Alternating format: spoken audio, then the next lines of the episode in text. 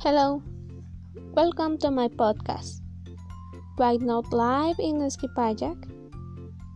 My name is Denise. In this space, you will find the best reason to live in Skipayak. We started. 1. Neskipajak is the mascot. 2. The environment of Neskipajak is healthy as indicated by the arms. 3. Neskipajak is as older than Messenger Zeta cartoon. 4. In Neskipajak, you enjoy beautiful landscapes as always. 5. Neskipajak has festivities as usual. 6.